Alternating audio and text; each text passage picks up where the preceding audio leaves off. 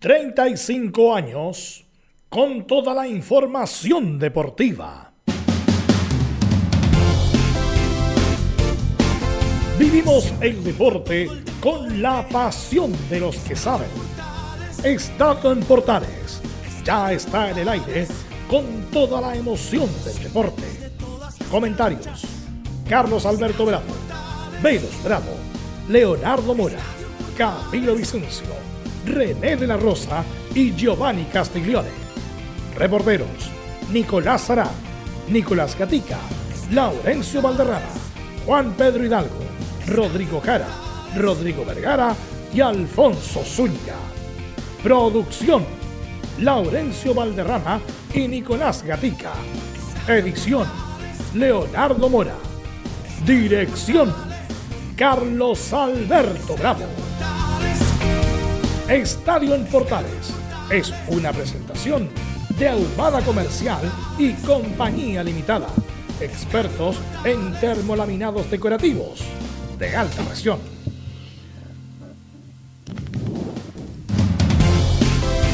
¿Qué tal? Buenas tardes. ¿Cómo les va? Bienvenidas, bienvenido a la edición central de Estadio Portales correspondiente ya al 30 de enero ¿ah? del 2023. Correcto primer tiempo de la U y baja el segundo tiempo, pero le alcanza con el golazo de Palacios para ganar los primeros tres puntos en el torneo local. Otro fracaso más la sub-20, un horrible partido pierde ante Venezuela y fuera del sudamericano. Es insostenible la continuidad de Ormazábal. Ya hay nombres. Se barajan nombres para su reemplazo para el técnico de la sub-20. Colo Colo fue un desastre en Rancagua. Fue goleado por 5 a 1. Gran actuación del cuadro de O'Higgins de Rancagua. Y la Católica gana al final a Curicó Unido en disputado partido por 3 a 1. Ojo, los dos ascendidos son colistas del campeonato en la segunda jornada de este torneo 2023. Tendremos este y mucho más en la presente edición de Estadio Portales. Vamos de inmediato con los saludos. Partimos como es habitual con Leonardo Isaac Mora que nos va a contar todos los entretelones de lo, lo que ocurrió entre la U y Unión Española. Leonardo, ¿cómo te va? Buenas tardes. ¿Qué tal? ¿Cómo están? Vamos a escuchar la palabra del técnico Mauricio Pellegrino tras el triunfo, el primero de la temporada de la Universidad de Chile en la hermosa cancha de la Liga Figueroa Brander. De eso y más hablamos en el reporte del Romántico Viajero hoy en Estadio Portales Edición Central. Perfecto, gracias Leonardo y Nicolás Gatica como siempre con el informe de Colo Colo y esta goleada para algunos sorpresiva ante O'Higgins de Rancagua. ¿Cómo estás, Nicolás? Buenas tardes. Buenas tardes a la toda sintonía de Estadio en Portales. Claro, la mayor goleada de Colo en un buen tiempo, quizás la más incluso dura para Gustavo Quintero, sacando el 5-1 de Ñublense que fue con juveniles, pero con el equipo totalmente titular fue la mayor goleada que recibió a, nivel nacional, por supuesto. Y estaremos con las declaraciones justamente de Gustavo Quinteros sobre este la debacle de ayer, también pidiendo algunos refuerzos que ya podrían estar, como por ejemplo el Pablo Lescano, que estaría llegando de día en la tarde durante la semana, y también el tema de la defensa. Ya nos va los partidos que ha jugado. Acomodarse mejor, Nicolás, porque se nos va la onda, la señal, Nicolás. Por favor, atento a la próxima. Perfecto, para el informe de Colo Colo. Don Nicolás Ara está por ahí, nos va a informar de Católica, que gana Curicón un disputado partido al final y es puntero del campeonato. Nicolás, ¿cómo te va? Buenas tardes. Buenas tardes a todos, también a la sintonía de Estadio en Portales, ya lo mencionaban, 3 a 1 triunfó la Universidad Católica este fin de semana, vamos a estar con las reacciones eh, de Ariel Holland post partido y hoy en la mañana también eh, Cristian Cuevas, ah, que retornaba después de largos meses de su lesión en la rodilla, volvió a disputar cerca de 25 minutos en el último duelo, así que también vamos a estar con, con sus reacciones en el informe de Universidad Católica. Ok, muchas gracias y nos vamos con Laurencio Valderrama que nos cuenta todas las novedades de los equipos de Colonia. Analizaremos también la actuación de la Sub-20 de Chile. ¿Cómo está Laurencio? Buenas tardes.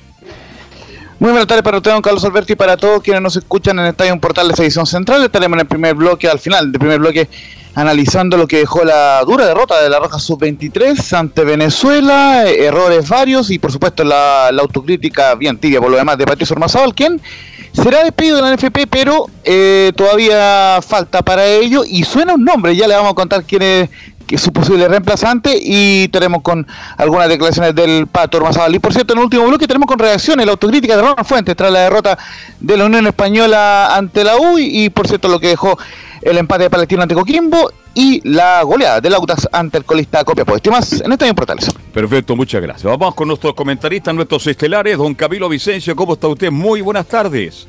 Muy buenas tardes, Carlos, para usted y todos los auditores de Estadio en Portales. Así es, después de este fin de semana con, la fecha del fútbol, la segunda eh, jornada y también el fracaso de la selección chilena. Así que hay harta para analizar.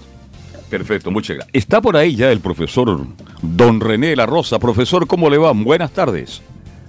¿Cómo estamos, Carlos? Muy buenas tardes. Un saludo a todos los oyentes de Estadio Portales y a todo el equipo. Perfecto, muchísimas gracias. ¿Qué tal, Velus? ¿Cómo te va? Buenas tardes. Buenas tardes a toda la gente que escucha Estadio en Portales, que nos escuchó el fin de semana, que fue bastante. Muchas gracias por la audiencia. así que agradecemos la sintonía del fin de semana a través de todas nuestras plataformas, a través de la M, a través del radioportales.cl, a través de, las aplicaciones Facebook y Twitch. Bueno, eh, tenemos muchas cosas que contar. Vamos a invertir la pauta y vamos a empezar a hablar de la sub-20 y después de las polémicas, porque obviamente el tema en particular. Saludamos a Emilio Freisas, que está a cargo de la puesta en el aire como todos los días y que también lee el presente resumen informativo.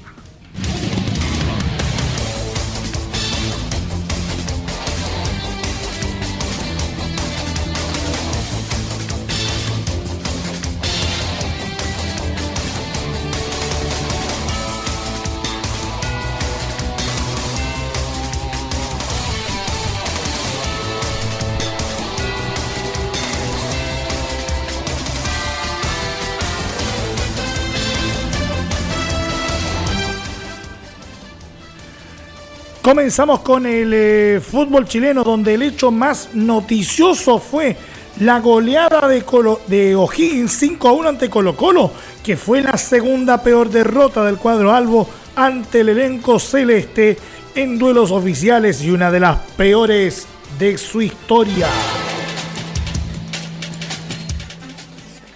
En otros resultados a destacar, Guachipato derrotó 2 a 1 a Cobre Sal en Talcahuano, Ñublense venció en Chillán por 3 a 2 a Magallanes en los descuentos y Unión La Calera se impuso 3 a 2 ante Everton como local. En cuanto a la tabla de posiciones, Universidad Católica, O'Higgins, Huachipato y Ñublense son los líderes con 6 puntos, mientras que los colitas son Magallanes, Unión Española, Everton y Deportes Copiapó sin unidades.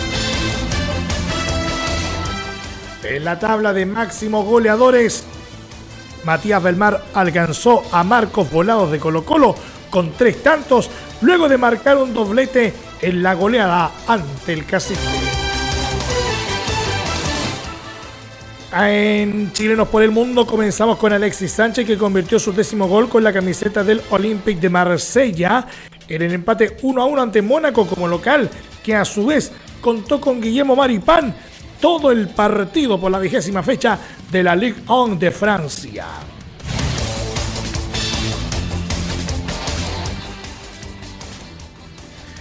Siguiendo en Francia, Gabriel Suazo debutó oficialmente con la camiseta del Toulouse, ingresando en los últimos minutos en la victoria 2 a 1 ante Racing de Estrasburgo como visita.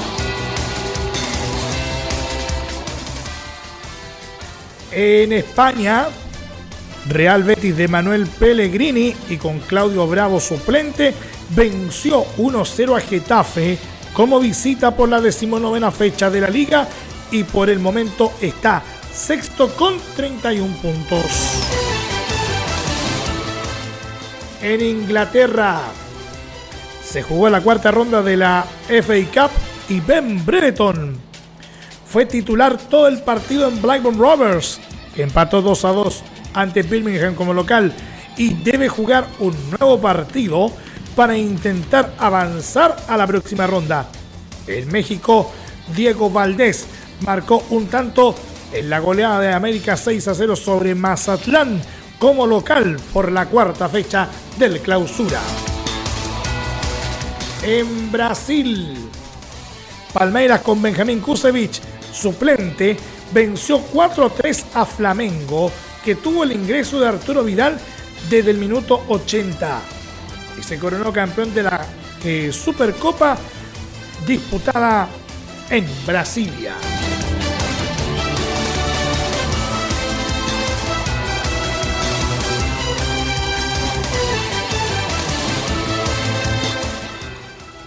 En Argentina, Racing que contó con Gabriel Arias los 90 minutos y sin Óscar Opaso. Igualó 0 a 0 ante Belgrano como local en la primera fecha de la Liga Argentina. En el tenis, Novak Djokovic consiguió su décimo abierto de Australia y alcanzó a Rafael Nadal con 22 majors tras vencer en la final al griego Stefanos Tsitsipas por 6-3, 7-6 y 7-6.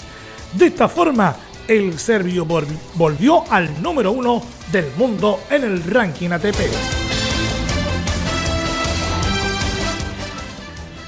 En cuanto a los chilenos, Alejandro Tavilo es el nuevo número uno de Chile. Al ubicarse 97 del mundo, superando a Cristian Garín que bajó al 102. Justo en la semana previa a la Copa Davis ante Kazajistán en Coquimbo.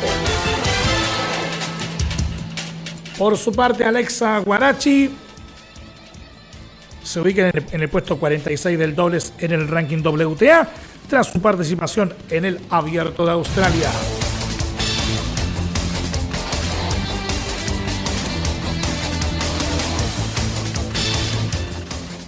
Cerramos con el Mundial de Hockey masculino disputado en la India, donde Chile cayó por 4-2 ante Francia y finalizó en la decimoquinta posición, solo superando a Japón.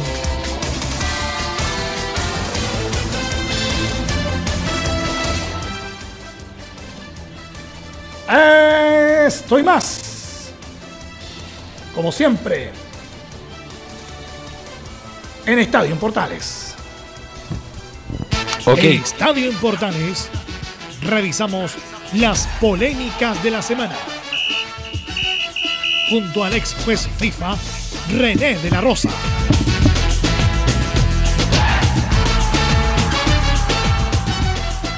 Ok, obviamente que todo este bloque lo vamos a aprovechar a René, pero vamos a partir con la sub-20. ¿Por qué vamos a partir con la sub-20? Porque el tema, obviamente, del fin de semana, un nuevo fracaso del fútbol chileno.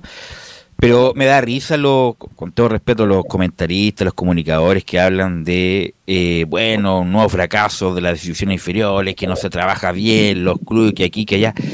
Esa cuestión, el lenguaje coloquial, la vengo escuchando desde, desde que me empecé a tener noción de esto, como los ocho años más o menos. Todos los comunicadores, todos los entrenadores, todos los dirigentes dicen se trabaja mal en inferiores, se trabaja mal en inferiores.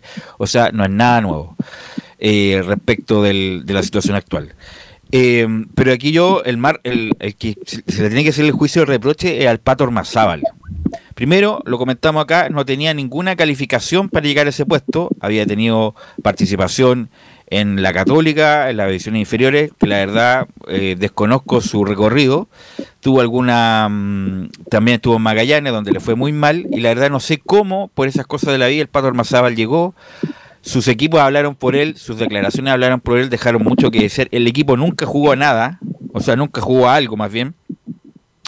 Porque puedes, puedes perder, puedes ganar, puedes empatar, pero tener algún, algún patrón. Incluso siendo defensivo, siendo un equipo eh, mezquino. Pero ni eso fue el Pato Almozal. No se defendía bien, no atacaba bien, no armaba bien el juego desde el medio campo y más encima, solamente un miserable partido desde el inicio un partido pudo contar con Asadi y de titular. Un partido que fue con, Bolivia justamente, que fue el que, ganó. Entonces, Independiente René, de los diagnósticos que le puedan hacer, después le pregunto a Carlos Alberto, que, más sabe del tema de este, de este punto, que se trabaja mal, se trabaja menos, es siempre la, la misma monserga, pero aquí yo, el, yo más bien le hago el reproche a este cuerpo técnico que tuvo dos años para trabajar, le dieron todos los amistosos posibles, le prestaron los jugadores todos los días que se, podía y fue un fracaso total René de la Rosa. Sí, es una pena, sí, es cierto, porque hay la, la banca técnica que exista.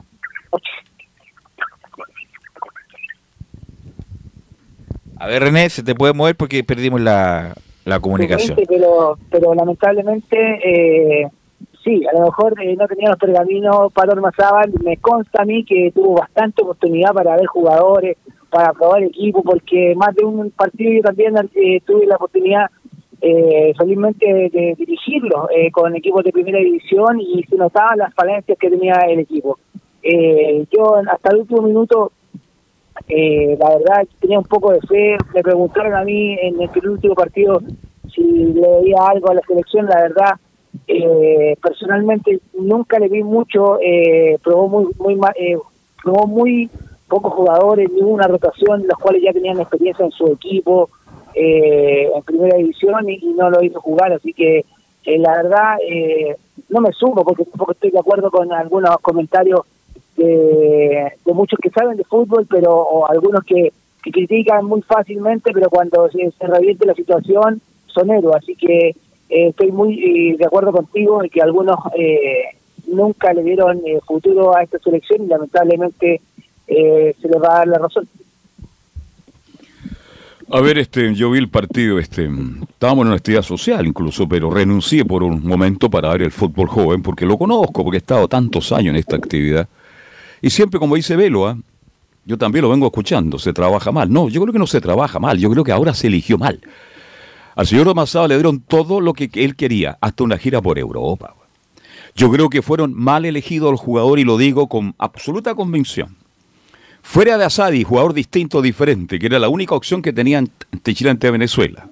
Fuera de Osorio que lo sacó, lo en el fondo le hizo un daño Osorio Ormazábal. Lo dejó loco con tanto cambio. Claro, porque nunca le dio la titularidad como tenía que haberse la dado de un principio.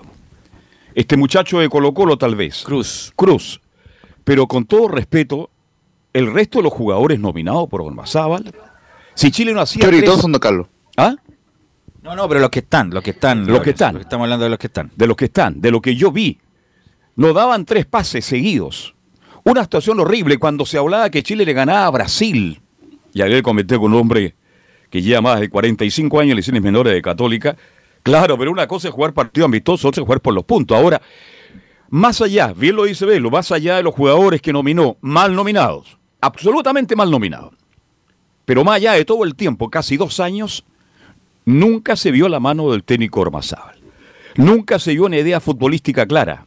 Chile se enredó, se enredó con Bolivia. Pero qué, falta de respeto al fútbol, porque Chile es más que Bolivia. Y Bolivia a rato también lo superó, pese a que Chile ganó el partido 1-0 con esa, esa joyita que hizo justamente Asadi. Así que yo creo que Ormazábal ha sido un fracaso rotundo. Yo sé que esta palabra duele, molesta a muchos técnicos, pero este es fracaso absolutamente rotundo. Chile tocó un grupo asequible. Chile tenía la obligación de estar jugando el hexagonal. Pero ¿sabe lo que pienso al final después de estar viendo el partido con uno de mis Es hijos? más, con el empate Chile Claro. clasificaba. po. Pero ¿sabe lo que digo? Menos mal que Chile no pasó, porque habría hecho el ridículo en la fase final con equipos mucho más potentes.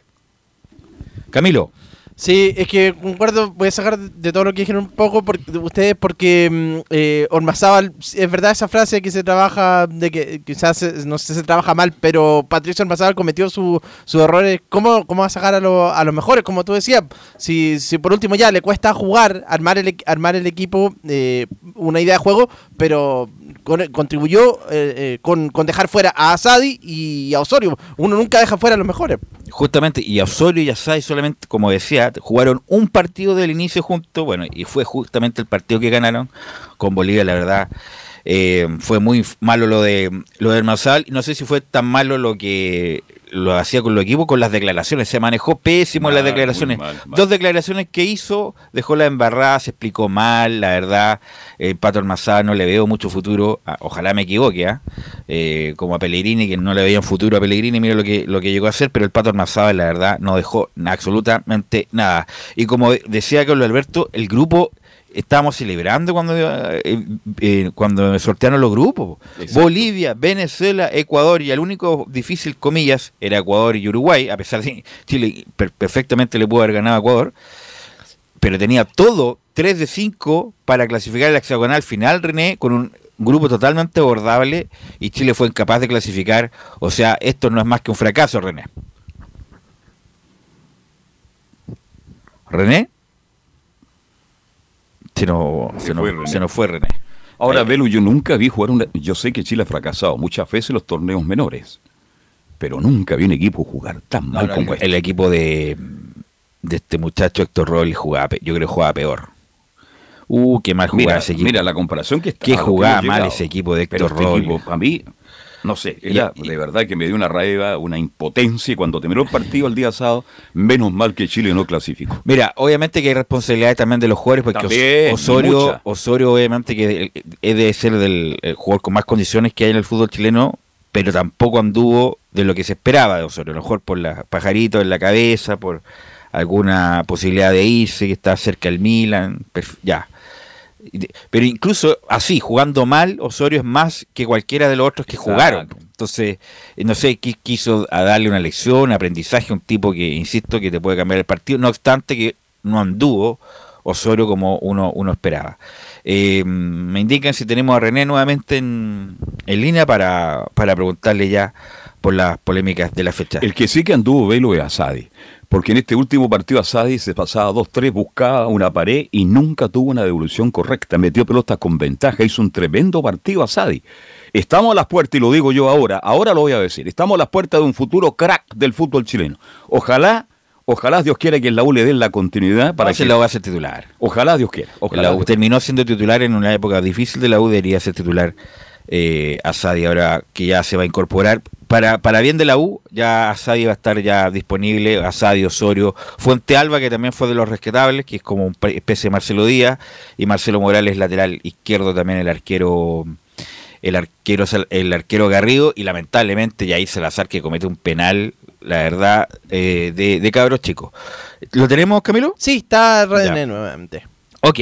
Bueno, me avisa si, Laurencio, tenemos los testimonios. Eh, Laurencio, me avisa si los tenemos. Sí, pero Ya. ya, estamos ok con los testimonios y bueno, eh, eh, primero démosle con René y después vamos con los testimonios. Ya, eh, René, lo que, lo que te decía yo, que no obstante todo lo que dije, eh, a pesar de todo eso, Chile tenía que solamente empatar con Venezuela, ni aún así fue capaz, y fue esto es un fracaso total, René.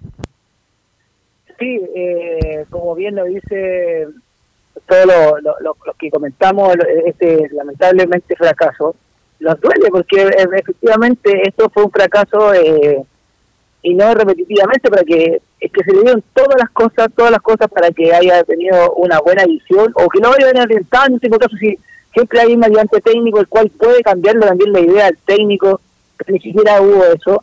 Eh, de los partidos que tuvo, eh, me tocó dirigir a mí con los primeros equipos, no se veía ningún, nada claro, efectivamente había bastante rotación de jugadores, pero la verdad no no dio no dio con el con, la responsabilidad tan grande como es tener una selección Patrick Marzabal, eh, como jugador no tengo nada que decir, eh, esperemos que lo equivoquemos, que es un hombre muy joven, esperemos que no se desmotive, porque eh, siempre de estas cosas se aprende algo, y yo creo que de eso hay que destacarlo, eh, a lo mejor dice, ¿qué vamos a destacar si no llegaron a ninguna parte? Pero a lo mejor él puede aprender con él la contra sus fracasos eh, para mejorar todas las deficiencias que tuvo ahora. Ok, vamos, re, Laurencio, con Norma Zaval. Sí, justamente, eh, antes de, de ir con Masal, repasemos muy, muy brevemente cómo fue el trámite del partido para la gente que no lo vio. Básicamente, el primer tiempo Chile no se generó ninguna chance clara de gol, tuvo solamente, eh, se defendió, de, de- hecho, ante el cuadro eh, venezolano, y ciertamente en el segundo tiempo vi- vino esa jugada de ese penal absurdo de Yajir Salazar, que lamentablemente por ir a buscar un balón, como que se como que queda corto, se lanza al piso, y en el lanzarse al piso le pega con el brazo derecho, obviamente el árbitro cobra inmediato, y finalmente el jugador eh, Brian Alcocer marcó el lanzamiento penal en el minuto 48. Y luego de ello entra eh, eh, Darío Osorio, y antes de, que entrara eh, Osorio viene un remate de Lucas Asadi que manoteó el portero. Fue la única chance que tuvo Chile en todo el partido. Y de, y de hecho Ve- Venezuela eh, eh, de contragolpe tuvo tres ocasiones claras de gol. No la vamos a repasar el detalle, pero un cabezazo entre ellos de Kevin Kelsey que manoteó el portero y que dio en el palo. Es decir, incluso en las ocasiones de gol Venezuela fue más que Chile, así que lamentable el papelón de la selección chilena. El, dato, bueno, el, eh, jugador eh, Darío Osorio ingresó por Martín Maturana y por cierto Lucas Asadi jugó todo el partido. Osorio ingresó a los 55. Así que ahora sí, vamos de inmediato con, con Omazal, quien explica la decisión de la suplencia de Darío Osorio, una explicación bastante particular, obviamente la cortesía de Radio ADN con las declaraciones. Dice que las decisiones que tomamos son por lo que hacen acá y no en sus equipos por lo, lo- por lo de Darío La Joya Osorio.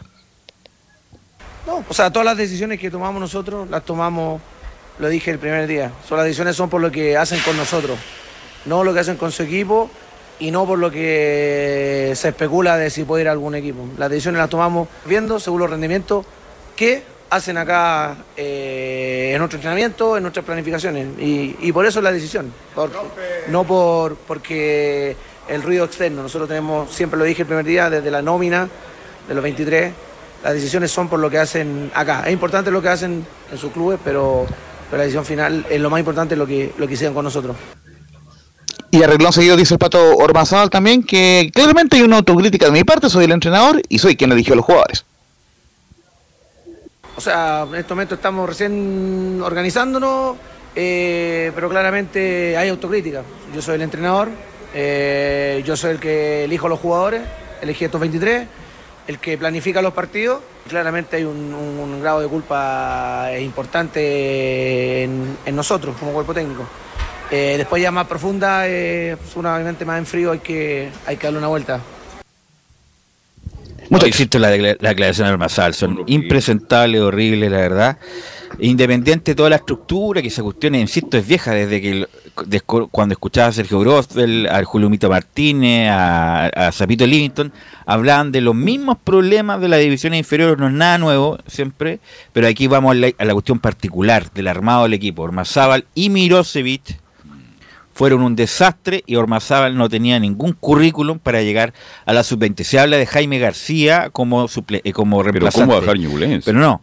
¿Cu- ¿Cuánto tiempo eh, cuánto tiempo más debe jugar la sub-20? Como en dos años más. Mm. Por favor, es muy poco una sub-20 para Jaime García. O Jaime García estaba otro tipo de, de motivaciones, no se va a ir a... Tiene que ser un técnico emergente con, con, con- Dame un segundo. Con, con trayectoria, Camilo. Es que yo creo que eh, tendría que ser algo como lo que pasó en su momento con Mario Salas, con uno que venía. Algo así, Él claro. venía de Barnechea en ese momento, que era un. Claro, ya estaba en el fútbol profesional, pero no era un equipo. O sea, tenía aspiraciones, pero después se fue a la sub-20, después a Guachipato, pero algo así de, de ese estilo. O alguien de vuelta, como Zulantay. Zulantay venía de vuelta ya, ya había hecho toda su carrera. Le faltaba tener una selección menor y la tomó y bueno, y, dio el éxito que dio Laurencio.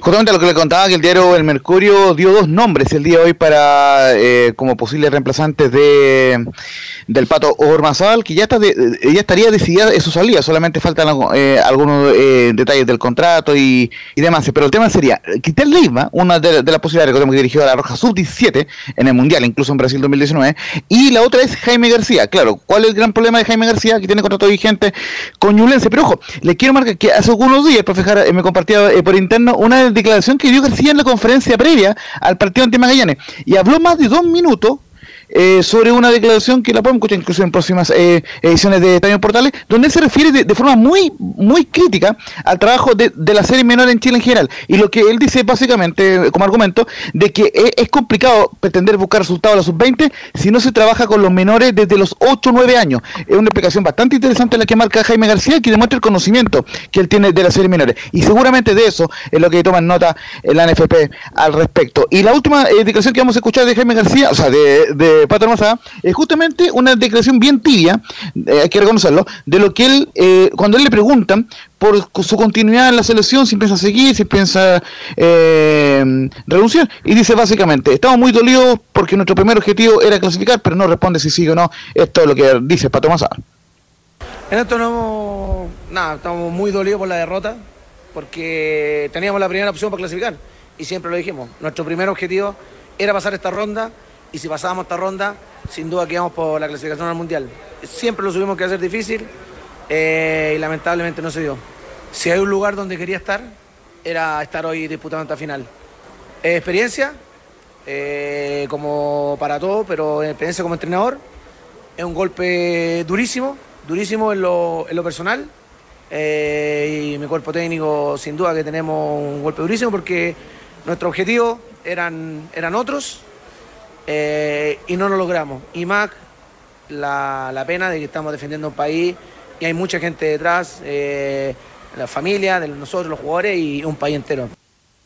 Bueno, a Hay, buscar. hay dos cosas claras, Belu, eh, en- antes de, de, de pasar, hay dos cosas claras. La, la- la primera, no renunció el patrón Massa, no renunció ni ahora, ni cuando llegó eh, anoche, ni, ni en estas horas. Lo segundo, que ya la NFP está esperando, digamos, el, el informe, porque siempre hay un informe, estas cosas eh, eh, protocolares, pero ya la NFP tiene eh, o, o tendría decidido eh, o decidía la, la salida eh, del pato. Pero el gran problema que tiene la NFP es ver a su representante. Como tú eh, bien dices, Felu, tiene que competir dentro de, de dos años. Y la Roja Sub-23 la va Tiene, a tiene dirigir hasta ahora. espacio, tiene tiempo Toto para buscar, para buscar un- Entonces, el, un el tema reemplazante. el tema es que no, no estarían con una prisa particular por, por despedir al Pato Ormazado, pero sí está, está- No, no, si estaría ya, decía Solia. Lo van Sí. a echar, lo van a echar en las próximas semanas. Fue un Lo desastre. tiene- tiene que fue un ir. desastre el Pato Ormazal dentro y fuera de la cancha con las declaraciones. Oye, y un técnico de vuelta a Belú, usted dio un nombre de Solantay cuando volvió, mire lo que logró.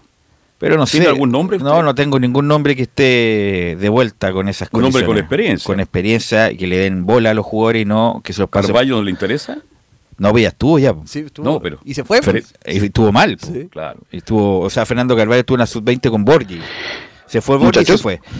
Vamos a cambiar de tema, Laurencio, porque estamos, con, Estamos contra el estamos tiempo. contra el tiempo. Vamos a ir a, a Sí, no, lo- preguntarle a la. Lo único ¿qué me eh, que, decir, le, eh? que- que le queremos marcar es que tiene 82 años el eh, José entonces está semi retirado, entonces es bastante complicado no. Laurencio. Laurencio, eh, no estamos hablando de ahora, estamos hablando que cuando tomó la selección ya venía de vuelta. En esa Ah, época sí, ya venía de vuelta. Claro. Para que esté atento a lo que Saluda a estamos- José Solantay, ¿eh? No ahora, ahora no, ahora no. Un gran abrazo Sí.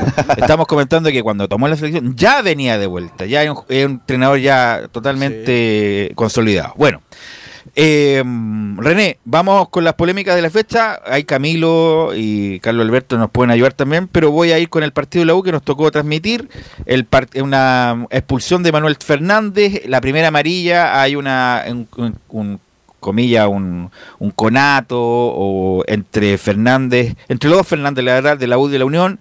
El Fernández se la gana bien merecida la amarilla. Fernández parece que eh, lo pillan mal parado y le ponen la amarilla. Y después, respecto de una salida de guerra, lo toma amarilla sin discusión, doble amarilla roja. ¿Te pareció bien expulsado Fernández, sobre todo por la primera amarilla, René? Sí, por supuesto. Eh, bien expulsado por, recordemos que el, árbitro de este partido fue Béjar, que fue muy cuestionado por el partido Colo Colo, especialmente por su DT. Eh, el respaldo que se que lo comentamos, que la nueva comisión de Roberto Tobar está realizándole frente a este árbitro, que es un árbitro con mucha proyección, si bien es cierto, como todo hay que tener experiencia eh, eh, y lo está logrando pero bien, bien expulsado, bien la amarilla, aunque haya sido un conato eh, que uno merece más, otro menos, no, bien amarilla para la justicia una sola, así que bien en la primera amonestación y bueno, Claro, la segunda sin ninguna discusión. Porque Fernández no era el que estaba metido a priori en el inicio de la jugada. El central va y va a ir a encarar a Fernández. No tiene nada que ir a encararlo, René. Tiene claro, que quedarse donde- claro, claro. aquí no hay abogado, no, como siempre se dice, No hay aquí abogado no hay abogado, no hay defensores, eh, no hay guardaespaldas, así que sí, bien, bien ganada la amarilla y se puede, se puede decir hasta de, forma, de una forma tonta se gana esa amarilla y bueno, después le cuesta la expulsión y, bueno, el, el mejor que la eh, sabrá si, si lo vuelve a repetir porque si bien es cierto eh, dejó con mucho chance a, en este caso a, la rival eh, con uno menos así que eh, bien correcta expulsión de la decisión de Bejar frente a esa jugada Ahora se nota un poco la mano, parece lo que quiere dar Tobara, porque mucho mucho Jugar. ley de la ventaja. Muchos jugaron, ¿no, René? deja jugar sí, sí no, si eso lo mencionaron en, en los medios eh, bien lo destaco también lo destacas tú. Eh, esa es la finalidad. Recordemos que yo siempre le hemos orientado a la gente cómo se funciona el asunto del arbitraje siempre previo a este inicio del campeonato previo a campeonatos internacionales hay una orientación lo que quiere el que lo dirige ya sea FIFA ya sea la comisión de árbitros que está en, de turno. Eh, pero esa es la directriz. Eh, ojo porque en el partido de Jona, eh, tuve la oportunidad también de ver el partido de Jona en, eh, por eh, televisión, me pareció un arbitraje correcto, pero dejó jugar bastante, ya está jugando muy al límite. Yo creo que ah, eh, hay un cierto escalafón el cual se puede dejar jugar y no dejar pegar, así que con eso tiene que manejarse muy bien Roberto y esperemos que esta semana no salga con declaraciones como lo había mencionado yo defendiendo o aludiendo a un buen arbitraje de, de la fecha. Bueno, eh, René, ¿qué te pareció el arbitraje de José Cabero? ¿Alguna jugada en particular, Camilo? La verdad yo no vi entero No. ese partido. ¿El partido ya, Católica no? Yo vi el partido. Ya, yo no vi el partido, perdona Camilo, yo vi el partido, eh, Cabero, como bien lo mencioné, eh, y no porque lo yo diga yo que lo diga bien, sino que el, cuando se escuchó la designación, eh, nombré las características de Cabero y, y, y no porque sea conocido, no porque lo haya estado con él dirigiendo.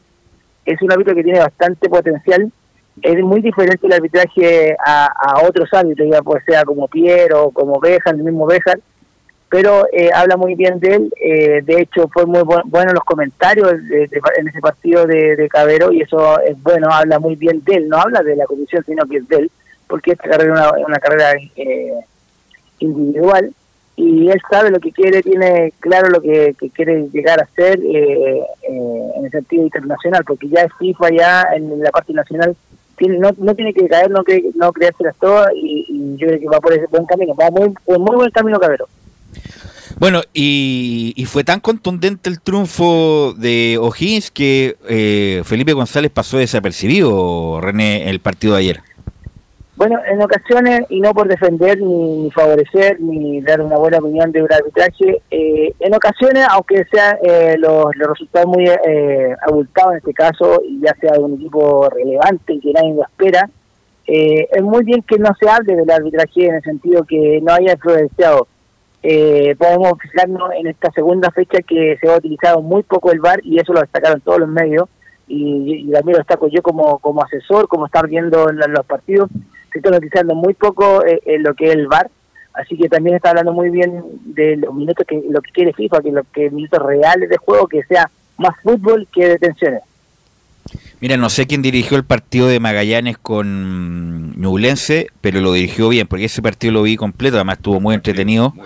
Ñublense lo, lo, gana al final con un gol del Pato Rubio, pero no sé quién fue el árbitro, a ver si me pueden ayudar ahí el árbitro de ese partido para destacarlo. Eh, estuvo muy bien y además el partido fue emocionante hasta el minuto eh, final. Bueno, eh, René, te quiero agradecer como siempre estos minutos que has tenido con Estadio Portales. Nos escuchamos el miércoles para seguir hablando de estos... ¿De los? Sí, Laurencio. Justamente para que le preguntemos a René, gusto de saludar a René. Francisco Gilaver fue el árbitro que sí. estuvo en el partido de Magallanes. Y, ojo, Magallanes, y Magallanes reclamó, ojo, por los últimos 8 o 9 minutos, pero eh, yo, yo, que estuve viendo el partido y que tengo alguna afinidad con Magallanes, digo que estuvo bien. Estuvo bien porque obviamente hubo varias pausas, eh, estaba dentro de lo, de, lo, de lo, normal y solamente Magallanes que le costó sostener el, el triunfo ahí ante, ante Newcastle. Oye, René, y eso que Gilaver siempre es destacado, pero en forma negativa, por lo menos eh, se mandó un buen partido Gilaver. René. Dame un segundo, pero que sí, se, parece, que se le había cortado, se le había cortado. Se cortó antes. Oye, no, pero decir lamentablemente que la cancha está horrible. ¿Qué más? ¿Qué cancha más mala la ñublense? Le echan la culpa que tiene un hongo, que el hongo, que el hongo. Bueno, tienen agrónomos, tienen eh, profesionales para arreglar ese asunto. Tuvieron tres meses, viejo. Tres meses para arreglar la cancha y estaba horrible la cancha, la espantoso. Está mejor la de Santa Laura. No, espantosa la cancha ñublense, a pesar de eso, fue el, el, un partido muy, muy entretenido. Muy lo pudo haber ganado perfectamente Magallanes. Magallanes, sí. Como también lo perdió. Pero cuidado Magallanes, ¿eh? Cuidado, cuidado Magallanes, que, Magallanes, que, es distinto jugar con rivales de primera, ya lleva dos derrotas. Dos derrotas consecutivas ante rivales, incluso eh, diría yo igual o menores que no, igual, igual que Magallanes. Bueno, usted me dicen ya para hacerle la última pregunta mm, a René y terminar este bloque ya para ir con los respectivos informes de los clubes. Eh, y hablar de la Católica, hablar de Colo Colo, hablar de Ramiro González. Uh, ¿quién, quién, quién, se hace responsable de Ramiro González? Ramiro González? ¿Quién se hace responsable? Bueno, vamos a hablar de eso. Camilo, ¿lo tenemos o no si nos cerramos acá? Eh, cerramos nomás, Felu, porque ya. no, okay. no ok, cerramos entonces. Gracias, René. Vamos a ir a la pausa, Emilio, y volvemos con la U, con Colo Colo Católica y las colonias.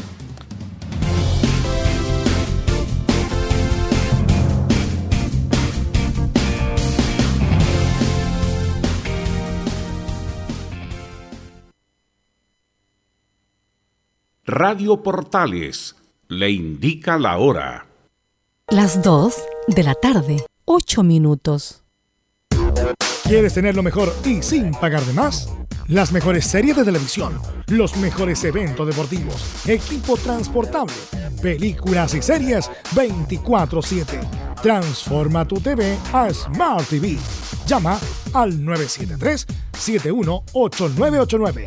Twitter arroba panchops.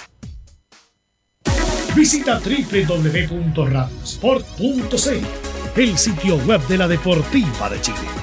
Programas, noticias, entrevistas y reportajes, podcast, radio online y mucho más. Todo lo que pasa en todos los deportes lo encuentras en www.radiosport.cl. La Deportiva de Chile en Internet.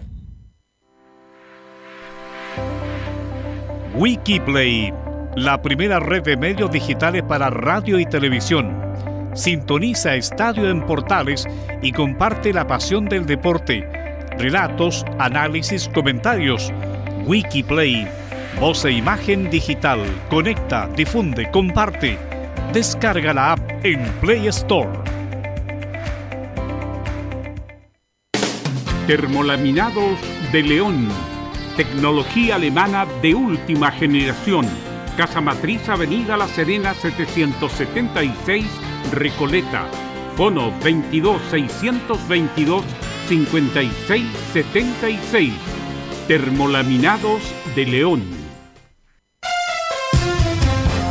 Vive el verano en Portales Digital, la primera de Chile, viendo el país de norte a sur.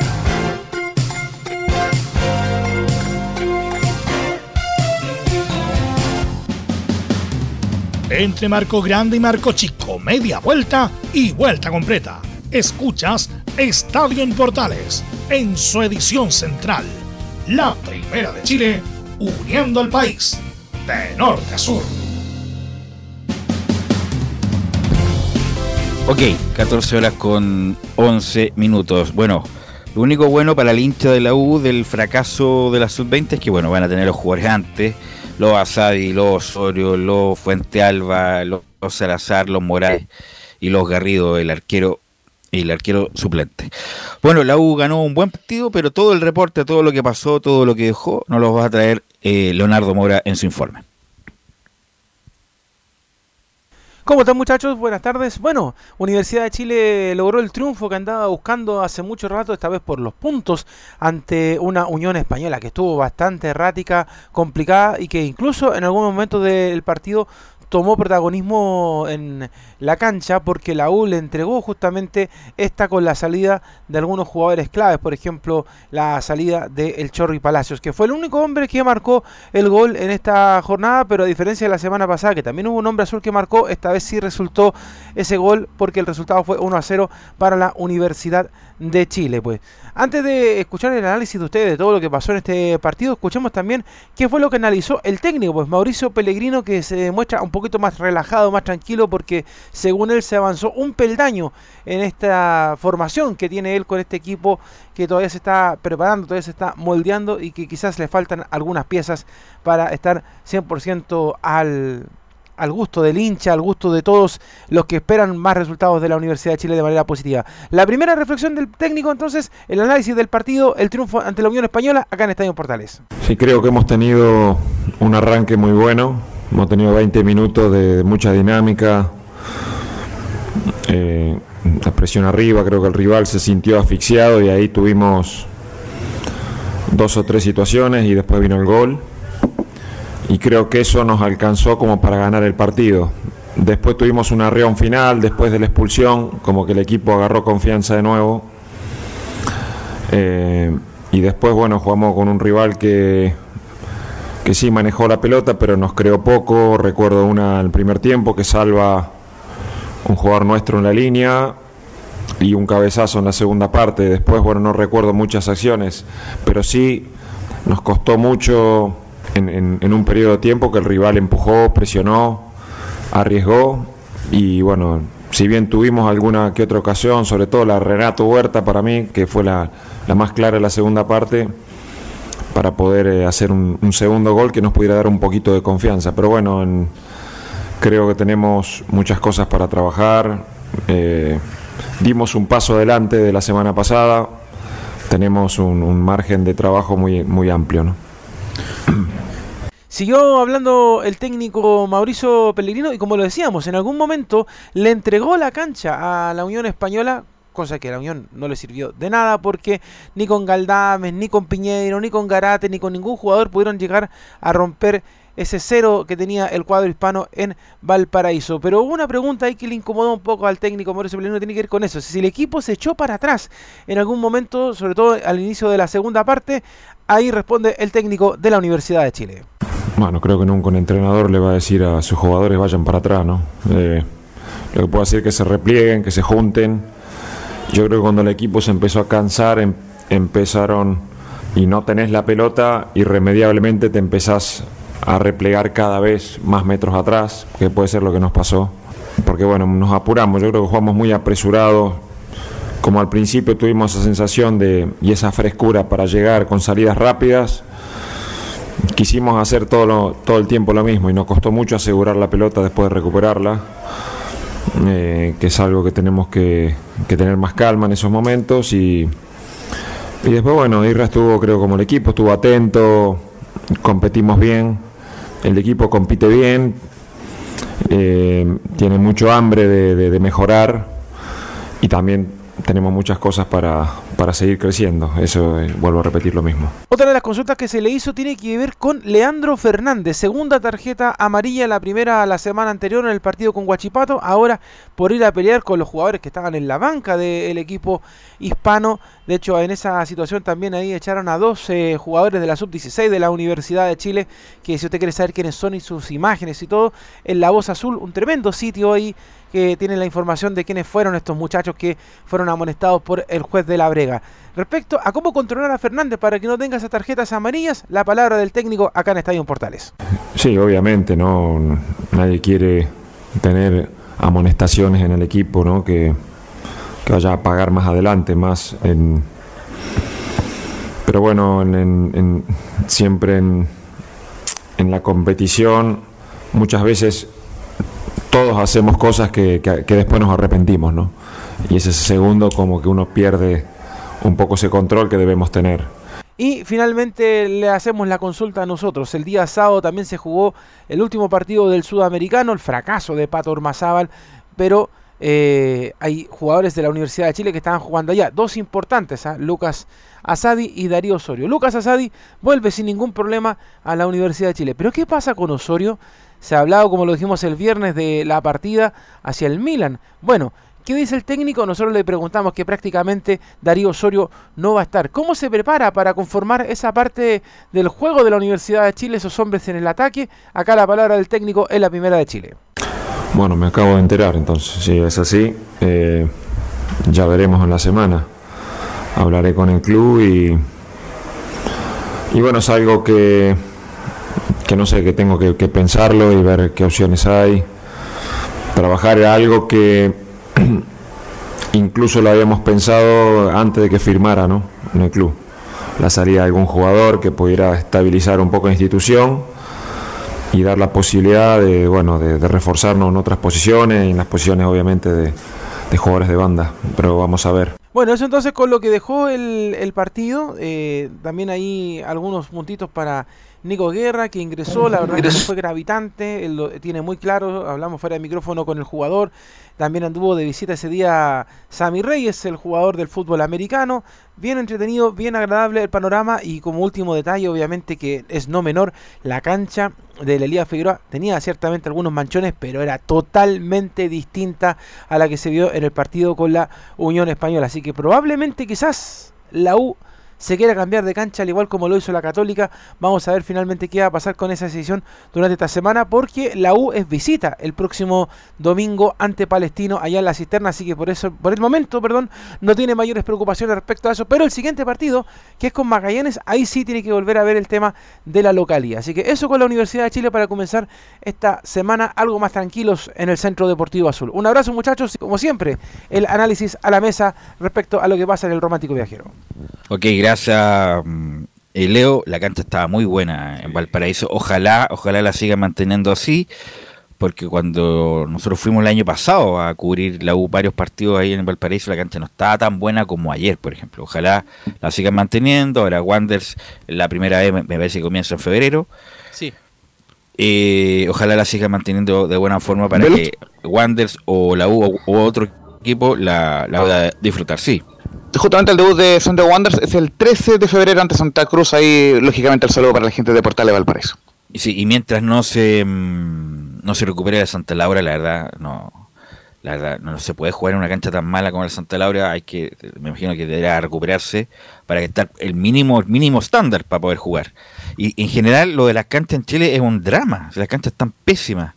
Eh, la Ñublense, la de incluso la de Lester Roa no estaba tan buena tampoco.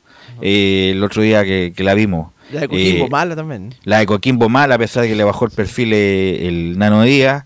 Eh, el, bueno, el- vamos a ver cómo está la Monumental, que debe estar espectacular, porque Sí, pues, estuvo parada dos meses. Sí. Eh, además le cambiaron el pasto, le cambiaron todo. Así que ojalá que esté en, en gran condición la, la- el Estadio Monumental. Bueno, respecto a la U, estoy de acuerdo con lo que dice Pellegrino. Los primeros 20 minutos fueron muy buenos de la U. Apretó bien a la Unión. La Unión prácticamente no llegó. Y ahí tuvo la llegada de Poblete, tuvo la llegada del mismo Palacio antes del gol. Tuvo una llegada, un cabezazo de Leandro Fernández. La U estuvo bien. Estuvo bien ahí con. Me, me, daban muchas dudas con la posición de Fernández por, por izquierda, a pesar de que se la rebuscó. Hizo un interesante partido ese primer tiempo. Eh, se notó inmediatamente la entrada de Ojeda. Pues Ojeda un volante central típico, eh, un tipo de presencia. Así que estuvo muy bien ahí Ojeda. Fue importante para el, para el manejo del, del equipo. Lo mismo Poblete, que un tipo totalmente subvalorado. Es un buen jugador Poblete. Fue lo más decente el año pasado en la U y Poblete ayer no, la- no solamente recuperó, apoyó, sino que dio un paso, una asistencia para, para Palacio. Lo más lo más, y aquí corto para darle paso a mis compañeros, lo más discreto es el lateral izquierdo todavía. Es tan discreto que cuando entró Andía cinco minutos, Andía fue mejor que eh, este muchacho Castro los cinco minutos que jugó. Estuvo bien en los cruces, bien en los cierres y además apoyó bien a su equipo. Así que ahora va a tener más contingente. eh, nos contaba Leo Mora y se rumorea que prácticamente Osorio mañana se va a mm, oficializar su salida de la U. Desafortunadamente se va a ir al Milan, bien por él. Y la U tendría que, o Felipe Gutiérrez, uno más que un volante, y ir a buscar una de las características de desequilibrio que tiene Osorio, que lo único que no vio fue el Pato Ormazábal. Eh, destaco a Casanova. Buen partido de Casanova. Eh, no sé, Velo, te pregunto, jugar con tres en el fondo, ¿qué te parece? No, no juega contra en el fondo. Pero se podría No, dar en un tiempo. algún- ¿no? En algún partido, con alguna. Saldivia, Casanova, Domínguez. Pero, con dos laterales, Gómez y Andía. Porque pero Andía no, creo no, que- no creo que juegue de colineta. Claro, pero si algún día se da por un partido importante, no sé. Pero me los nombres. En el mismo partido, en el mismo Exacto. partido se cambia Sí, también. claro, Puede ser. O faltan cinco minutos y hay que asegurar el resultado y poner tres centrales. Obviamente que los va a jugar. Claro. Pero Casanova anduvo bien. Muy bien Casanova, que él terminó jugando muy bien el año pasado, porque bueno, perdió la titularidad por esas cosas del fútbol, ahora la ha recuperado, jugando un gran, gran partido. Destaco lo de Poblete, que hizo un correctísimo partido, jugó muy bien. La U fue otro equipo, los primeros 20 fue superior a Unión Española. Y bueno, y convirtió al Zanahoria Pérez, por Dios que va a sufrir Zanahoria Pérez este año, ¿eh? pero se va, a se va a mostrar como el gran arquero que es. Fue figura el Zanahoria Pérez, ya no mediar ese contragolpe, a lo mejor mantiene el arco en cero porque el gol fue muy bueno en la Universidad de Chile. Así que yo creo que la U mejoró bastante. Ahora, ¿qué pasó en el segundo tiempo? Hizo algunos cambios.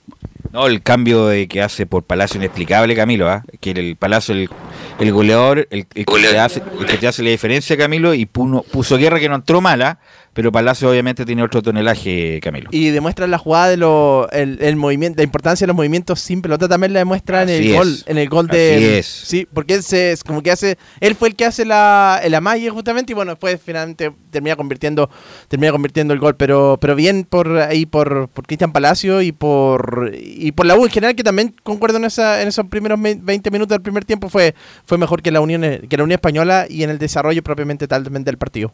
Y además un triunfo para la U siempre es, es difícil, pues la, la U ayer, el año pasado, era, un- era una verdadera final ganar un partido, ahora ya ganó uno, eh, así que ya es un, un desahogo para, para los hinchas de la U y con la, me imagino yo con la mejoría con los nombres que van a ingresar. Después vamos a hablar de la Unión Española en el informe final, pero muy pobre lo de la Unión, ¿ah? muy pobre lo de la Unión, preocupante en estas dos fechas, pero lo vamos a analizar obviamente en el informe de la U. Y una cosa con Saldivia. Saldivia es 10 mil millones de veces más que este muchacho González, Ramiro González. Ah, claro. Ramiro González. es 10 mil millones de veces. Ahí se equivocaron medio a medio los dirigentes de Colo Colo. Ahí se equivocó Quintero, pues. Al, al dejarlo partir. ¿ah? Sí, Eh, Quintero es lo que lo pide. eh, Él lo exige. no, no, no. De, haberlo dejado salir a Saldivia. Claro, pero y trae a Eh, González. A Ramiro González, que la verdad, en cualquier momento, el- le van a echar aceite a la rodilla de González. Dejamos el tema de la U ahí, vamos con Colo Colo, que vivió una de sus peores jornadas del último tiempo, segunda fecha, ganó 5-2 a Copiapó, y después la segunda fecha pierde 5-1 con O'Higgins, Nicolás Gatica. De hecho hace 40 años, el 83 perdió 6 a 1 frente al mismo equipo Rancagüino y ahora todo ese tiempo le tocó perder por 5 a 1. También había tenido otra caída ante el equipo de Rancagua el 2012 en una fase de Copa Chile, que, ahí dirigía, imagínense, la Bruna ese partido, ese equipo a Colo Colo que también había ganado ahí en el equipo de O'Higgins. Son las goleadas que ha tenido el equipo celeste eh, sobre Colo Colo, realmente preocupante.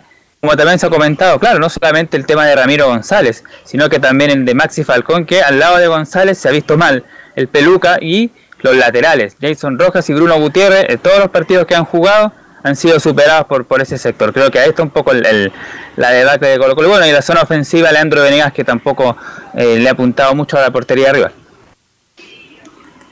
Claro, al jugar Mar González se ven algunas debilidades de Falcón, pues velo, porque Falcón tampoco ha sido figura importante, pero en fin, creo que Colo Colo con lo que viene, eh, Nicolás Gatica, Camilo, Velo, este, tiene que mejorar, porque así no puede competir a nivel internacional. No, así este, en este momento no, a nivel internacional lo va a pasar muy mal si, si juega de esta manera y se notó se nota mucho la diferencia con, con respecto al equipo del año pasado, ese equipo que, que, estaba, que iba a presionar, que estaba en terreno contrario. Ahora fueron algunos minutos y después el resto del partido fue, fue O'Higgins. Y con mayor razón va a tener que buscar un central de categoría para ser el titular con Falcón, Nicolás Gatica.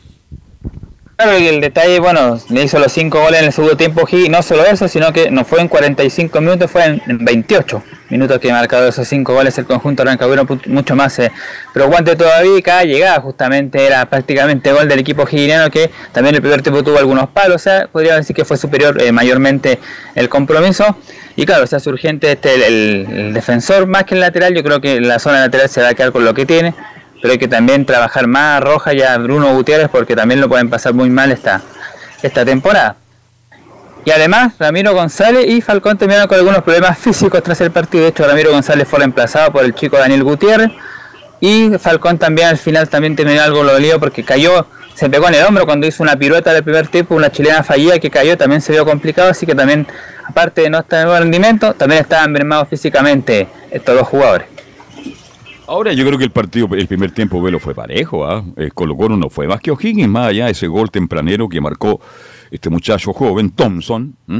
Todo el mundo hablando de Thompson. Déjelo tranquilo, hizo un gol, punto. Déjenlo ahí. No empiecen a hablar de Thompson o el gran proyecto, porque eso es más. Pasó con Joan Cruz, Exacto. Que pasó con Joan Cruz, que era como prácticamente el, el gran jugador y después dejó de jugar y ahora se habla que no, no ni siquiera va a volver a Colo Colo, va a hacer su va a tener una etapa en Europa, así que manéjelo con, con cuidado a Thompson, que es un buen jugador, rapidito, pero déjelo desarrollarse y eh, bajándole el perfil justamente lo que puede hacer. O'Higgins fue más todo el segundo tiempo. Apareció Uribe, perdón, este niño Marín, que juega muy bien, Marín, el ex Santiago Wanderers. Fue juega de lateral izquierdo, Marín. Sí, y también aparecía en el medio campo. Izquierdo, me acuerdo perfecto de Marín. Sí, tiene buen pie, tiene habilita bien, tiene buen remate. En fin, O'Higgins creo que, igual que el Tuco, hizo un gran partido. Y otro que me encantó y que tenía loco a los dos centrales de Colo Colo, al señor González al señor Falcón, fue Donoso. Qué centro delantero más guapo. Cómo va arriba, cómo lo fue, lo fue cansando y al final hizo un gol extraordinario. Y ahí pensé yo que O'Higgins ganaba el partido 2 a 1, pero jamás llegué a imaginar el 5 a 1. No, pero y lo otro preocupante lo de Jason Rojas un tipo que venía a ser el titular lateral derecho, un tipo como Pedro Pablo Hernández, toda la oportunidad. ¿eh? Pedro Pablo Hernández, que tiene 80 años en la actualidad y que se lo gana un tipo sin mucha velocidad, le pone el cuerpo, le gana el quien vive a Jason Rojas, le gana en la línea de fondo, mete un centro, pero totalmente cómodo para que Donoso haga el gol. O sea, Jason Rojas, la verdad, no solamente no va a ser titular en Colo Colo, sino que ni siquiera va a ser llamado... Yo le tenía mucha fe. Sino que no va a ser llamado a la selección con el rendimiento paupérrimo que tiene Nicolás Gatica. Pasemos a escuchar ahora, los testimonios, que más bien fueron solamente Gustavo Quinteros, obviamente, porque estaba triste Colo Colo esta derrota, calonda, como se dice. También tuvo algunas declaraciones Stowin y, Maxi Falcón, pero esa ya la vamos a leer eh, lentamente, que de hecho tiene que ver tiene que ver por el tema del 9 y el defensa que podrían llegar. Pero escuchemos primero el análisis que hace Gustavo Quintero del partido. Y aquí, claro, no muchos coinciden con eso. Él dice que no fue tanta la diferencia. De hecho, dice lo, siguiente aquí el técnico. Aquí está. El resultado de hoy fue demasiado exagerado. El resultado de hoy fue un resultado demasiado exagerado, eh, pero estuve mirando los goles nuevamente. Y por supuesto que se dio así porque hemos perdido todos los duelos de todos los costados. Hemos perdido la mayoría de los duelos de los costados, dejamos tirar el centro, no marcamos el área. O sea, fuimos muy frágiles en la marca en segundo tiempo, así que trabajo, hay que trabajar más, hay que recuperar los jugadores que están afuera, hay que esperar que lleguen para constituir el plantel y empezar a trabajar con todo para formar un equipo nuevamente que sea competitivo y pueda ser capaz de pelear el campeonato. Así que hoy fue, eh, creo que el rival jugó mejor y aprovechó las fallas que tuvimos y hizo los goles y la verdad que fue, fue merecido. Claro, porque mostró contundencia el equipo de O'Higgins, llegar prácticamente cinco veces le subo tiempo de hacer los cinco goles, pero además ya que también tuvo que ser en, el primer tiempo, pero ahí está entonces igual, dice que quizás no para tanto, pero sí reconoce que fue superado por el equipo de O'Higgins. Sobre eso, una misma parecida dice también que hoy dimos un paso atrás con respecto al partido anterior.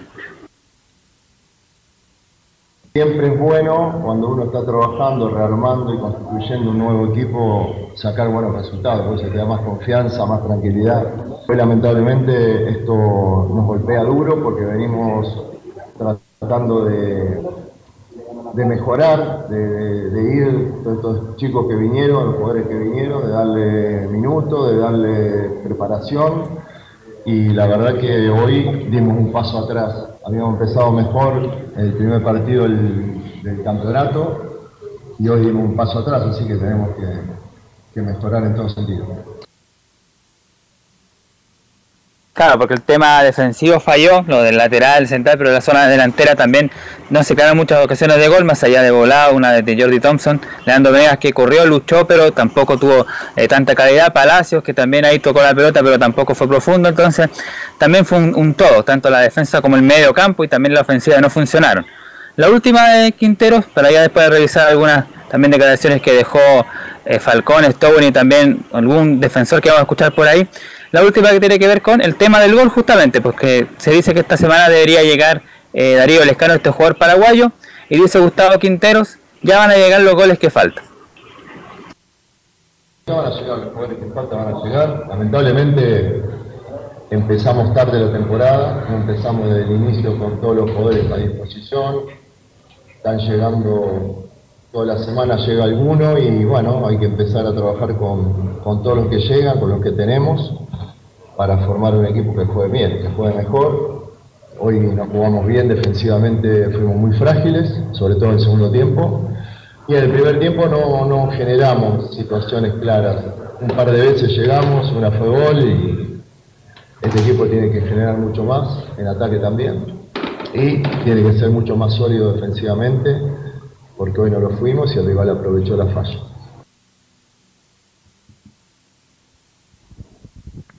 Ahí en cuanto al análisis que hace el técnico Gustavo Quintero. Por eso te digo que el equipo totalmente se despotenció, no tiene laterales titulares, a pesar de que Bimber es el más decente de atrás. Ramiro González, viejo, si en Platense lo, criticaban, un equipo chico de Argentina, en, lo, criticaban sus propios hinchas cuando se dio la, la Camilo, la, transferencia de Platense a Colo Colo. Eh, daban la gracia a los hinchas de Platense porque hacía Colo Colo porque jugó muy poco y mal. Entonces, la verdad, yo lo recuerdo en la Unión, que ahí anduvo bien, pero eso fue, eso fue hace un tiempo ya, hace como ocho años. Entonces, Colo Colo va a tener que traer un central para jugar con Falcón Cobler. Tiene de suplente a Ramiro González, que deja muchas dudas. Daniel Gutiérrez, el otro posible. Eh, bueno, hasta el mismo Pavé se vio mal ayer. Eh, le falta un 9 de categoría. Lo de este muchacho Lucero ah, dejó un margen, un mar de, muy alta. un mar de diferencia con el resto, incluso con el que con el que suena el escano también hay un mar de diferencia con el que viene el paraguayo.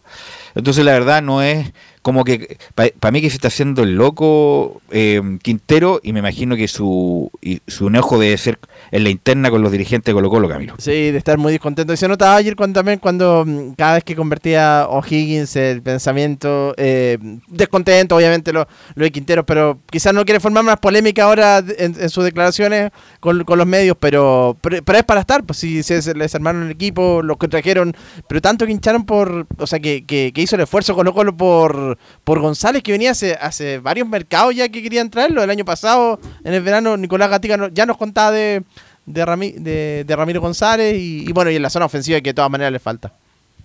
Nicolás, llega el escano. ¿Cuándo llega el escano? Bueno, íbamos a ir justamente con porque el presidente Stowing no, no se explaya mucho, de hecho no, no, quiso ser tan, tan claro con ese tema, habló de la derrota del partido y esto fue lo que dijo. Aquí está, no dio mayores luces de algún tipo de avance en cuanto a lo que tenga las fichas que dice, hemos hecho todo lo posible, independientemente de este resultado seguimos tratando, tenemos que reunirnos con el entrenador y ver lo que pasa. Estamos viendo las alternativas y esperando decisiones, ya hemos hecho todo lo posible. Además dice, se ha sumado algún nombre a esta carpeta alternativa, seguro que se trabaja por los mismos que hemos estado viendo hasta ahora, ahí vamos a ver qué pasa. Y cuando se le pregunta por Lescano, yo le pregunto, no le pregunto, dice, eh, Camilo, eh, no he sabido cosas concretas, prefiero obtenerme de opinar el 9 debería llegar esta semana. Ahí está la respuesta de Stowin. Dice que debería llegar esta semana el número 9. Yo no le pregunto por lo que está, lo que diga Stowin, sino por lo que usted sabe, porque lo que usted reportea día a día. Lescano Él vive en el Monumental prácticamente. Lescano Lescano todo el, día, llega, ¿no? Lescano el que llega. Llega esta semana Lescano, sí. Ya, eso es lo que quería decir, ¿no? las declaraciones de Stowin que obviamente son protocolares, son, son formales, eh, y, pero no, no te dicen nada. Eh, ¿Algo más, eh, Nicolás? Sí, el tema del posible reemplazante de, Ramiro Gonzalo que va a, a Milano más bien que no lo van a inscribir. Colo Colo mira nuevamente hacia Liniers, hacia Vélez Arfield. Y este jugador es uruguayo de 1,87m que se llama Matías de los Santos, claro, tiene 1,87m, actualmente juega en Vélez, pero también es pretendido por Cruzeiro Belgrano. se nos pierde Nicolás. No, y no recibimos Perú. Ya, Aunque... ya, si te sí, yo decía que...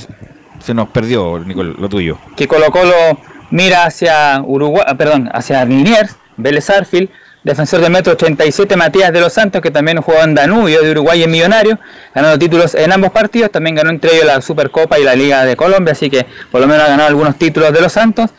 Pero la complicación es que lo quieren Belgrano de Argentina y Cruzeiro de Brasil, pero la gente de Matías de los Santos, que miren, curiosamente se llama como un defensor de Colo Colo, se llama Daniel Gutiérrez, el, el agente justamente de, este jugador Matías de los Santos, dice que la ventaja que podría tener Colo Colo sobre Cruzeiro y Belgrano es que juega Copa Libertadores, porque vemos que Cruzeiro ascendió recién de la B a Primera División, por lo tanto no tiene torneos internacionales, pero tiene Belgrano tampoco, que también viene de ascenso, de hecho, así que...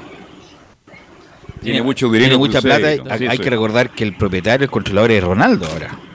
El controlador de Cruzeiro, así que viene otra época para Cruzeiro, va, me imagino, rememorar sus brillantes campañas de los 90, 2000, donde fue campeón de la Libertadores y todo lo demás.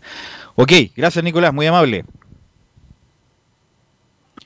Sí, lo último, lo que dice Daniel Gutiérrez con ese tema, dice la típica, la pelota la tiene Colo Colo, nosotros ya le pasamos las condiciones económicas, entonces ellos tienen que responder y ver cómo seguimos, pero no hay mucho tiempo, veremos qué pasa en estas horas, así que la negociación va por él, de Matías de los Santos, que podría ser el nombre para reemplazar a Menano, porque justamente viene de Vélez Alf. Perdón, perdón, Nicolás, que se vaya. este ¿Por qué Palacio no es titular todavía en Colo Colo?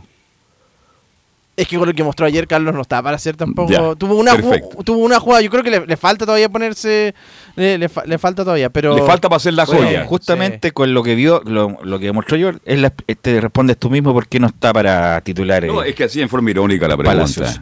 Bueno, vamos a ir a la pausa, muchachos, y volvemos con la Católica y las colonias.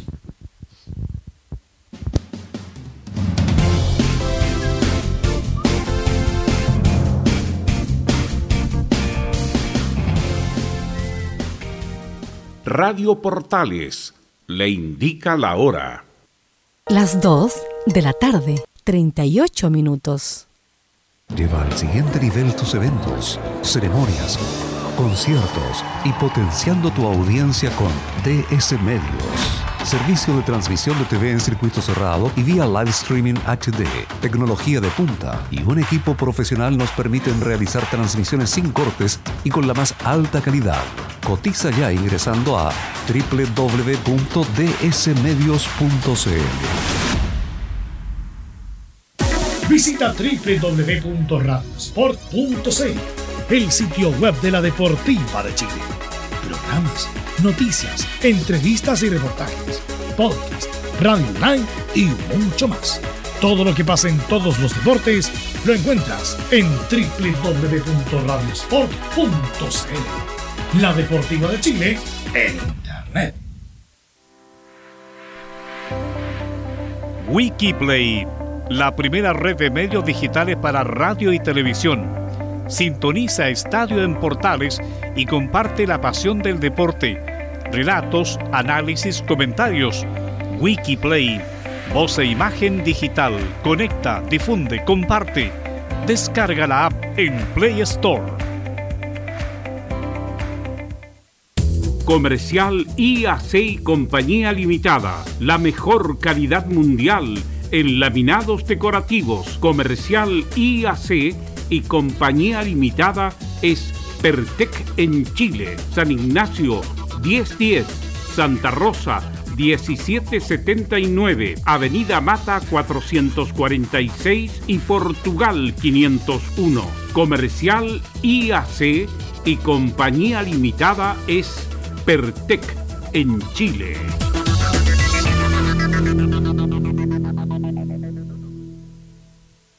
Desde todo Chile. Desde todo Chile. Y para todo Chile. Y para todo Chile. Portales Digital está en todas partes. www.radioportales.cl Un acercamiento electrónico a todo lo que pasa en el fútbol. Escuchas Estadio en Portales en su edición central.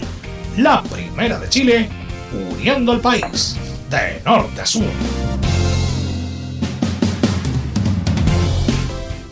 Ok, estamos de vuelta, 14 horas con 41 minutos. Eh, vamos con la Católica, que ganó, uno puede decir 3-1, perfecto, pero los últimos dos goles fueron sobre el final. Nicolás Sara, ¿cómo estás? Buenas tardes. ¿Qué tal? Buenas tardes, Don Berus. Sí, sí, un partido, un partido que la Católica parecía dominar durante la primera mitad, que se le anduvo, ¿cierto? Complicando con el pasar de los minutos y se encontró con un zapatazo de Gary Cajelmacher de otro partido y también Gonzalo Tapia finalmente que, termina por sellar la victoria cruzada. Eh, un, ¿cómo se dice? ¿Cómo se dice antiguamente? Un chiripazo, ¿cierto? Los goles cruzados.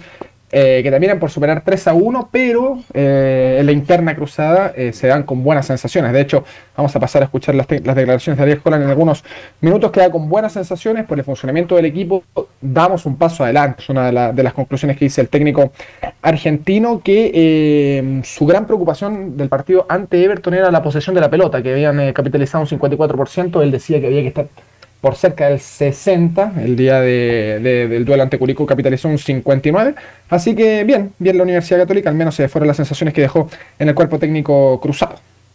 Ahora, Gonzalo, usted que estuvo en el partido, porque claro, Saraz ganó al final, es verdad, Católica ganó al final, pero por lo que yo lo oí, eh, Cerda se convirtió en figura en el arco de, de Curicó. Sí, fue la figura Carlos.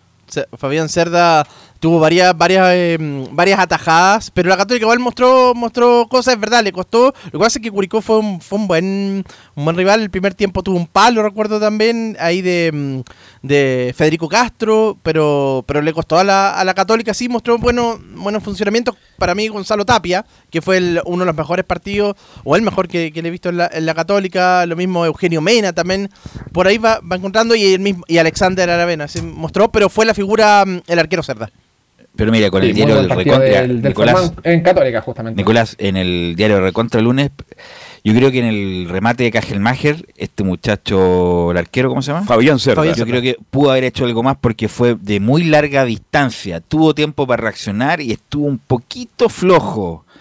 Estoy obviamente del diario del lunes, aquí con micrófono, cualquiera comenta y, y dice, oye, lo pudo haber hecho algo, pero yo creo que ahí este muchacho eh, pudo haber hecho algo más, Nicolás. Algo tapado, me parece que está Fabián Cerda y un remate Sí. sorpresivo de- del zaguero uruguayo. eh, Un, un zapatazo que, que pocos esperaban y, y era una jugada perdida prácticamente. ¿eh? Mauricio Isla, que había generado ese desborde por el sector derecho, había jugado un pase al medio prácticamente sin destinatario ese pase y que, que Gelmacher saca ese remate. Eh, es cierto, puede ser ahí lo que, lo que, lo que marcas tú, Velus, sobre una posible responsabilidad, pero a mí me parece que está un poco, un poco tapado. eh, justamente el portero Cerda Valdés, que, que luce en su camiseta Valdés por el apellido de su madre. Pasemos a escuchar las declaraciones de Ariel Holland sobre el eh, duelo, como les decía, líneas generales, eh, conclusiones positivas del técnico. Redondeamos un buen partido, fueron las sensaciones del técnico Holland. Pasemos a escuchar. Creo que redondeamos un muy buen partido. Yo decía que los primeros 3-4 partidos del campeonato de cualquier torneo, el primero es muy difícil, pero en los torneos largos, los, los, lo- la puesta a punto eh, es en el cuarto o quinto partido recién, ¿no? Por más que uno juegue algunos amistosos, este, recién ahora los futbolistas se van este, sintiendo con, más energía para terminar el, tiempo de juego. Bueno, que ahora se juega cada vez más, ¿no? Pues Jugamos ocho minutos más en el segundo tiempo y jugamos tres minutos más en el primero, si jugamos 11 minutos más. Entonces, son casi 100 minutos que estamos jugando todos los partidos, así que hay que adaptarse a este tipo de decisiones que, que me parecen en líneas generales muy buenas. Coincidió también el técnico Holland con lo que comentábamos al inicio de- del informe, que a pesar de que la Universidad Católica parecía más o menos controlado el duelo, hubo pasajes que Curicó complicó justamente al elenco cruzado. A pesar eh, de eso, el técnico argentino concluyó de que en ningún momento, a pesar de que, de que pudieron ser superados en, el juego, en ningún momento fuimos arrinconados, dijo el técnico Holland. Pasemos a escuchar. subimos un escalón.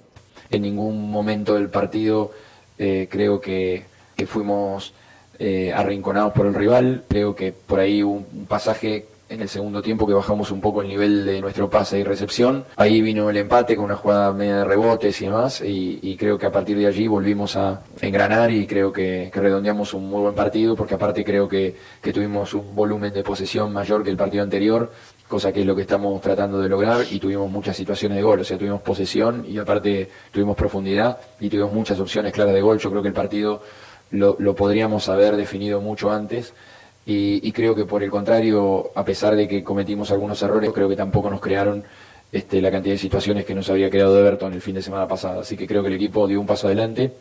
Y bueno, eh, creo que que hacer seis goles en dos partidos es, es muy promisorio para el futuro del equipo y siempre también tratando de ver cuáles son las cosas que tenemos que seguir mejorando. Ahí están las eh, conclusiones de Ariel Holland, que es muy activo en redes sociales, en Twitter. Eh, tuiteó, de hecho, post partido que el equipo sigue creciendo y dio un paso importante Se nos va, a ¿no?